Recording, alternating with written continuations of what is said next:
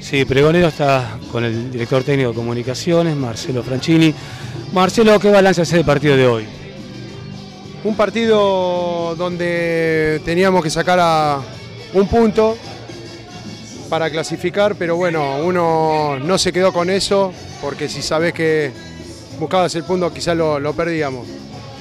Un partido que en el primer tiempo jugamos muy bien, un partido que pusimos la pelota al piso, que tratamos de generar, que buscamos los espacios vacíos para, para buscar este, sociedad de juego.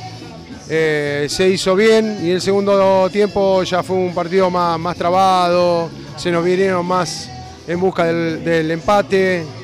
Nosotros no pudimos eh, rematar en algunas dos o tres contras que tuvimos por ser imprecisos, pero contento, contento porque se logró el segundo objetivo que, ya que no llegamos al primero, por lo menos el segundo haberlo concretado, ¿no?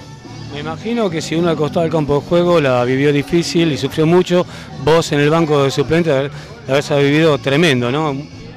Bueno, sí, pero esto, uno ya es así. Uno lo vive el fútbol con eh, mucho nerviosismo, pero a la hora de, pensar y de hacer cambios y a la hora de, tomar una decisión uno tiene que bajar los decibeles. Ahí es cuando estoy tranquilo, pero bueno, estás ahí en la línea de cal eh, es una, una, silla eléctrica. Es así. Eh, a mí me gusta ganar a todo y por eso tengo este carácter. Y finalmente, ¿qué es lo que sigue ahora en el 2020? No, ahora, bueno, ahora voy a hablar con los muchachos para, hablar de, de, lo que viene, de las vacaciones, para que se sigan entrenando porque son muchas vacaciones.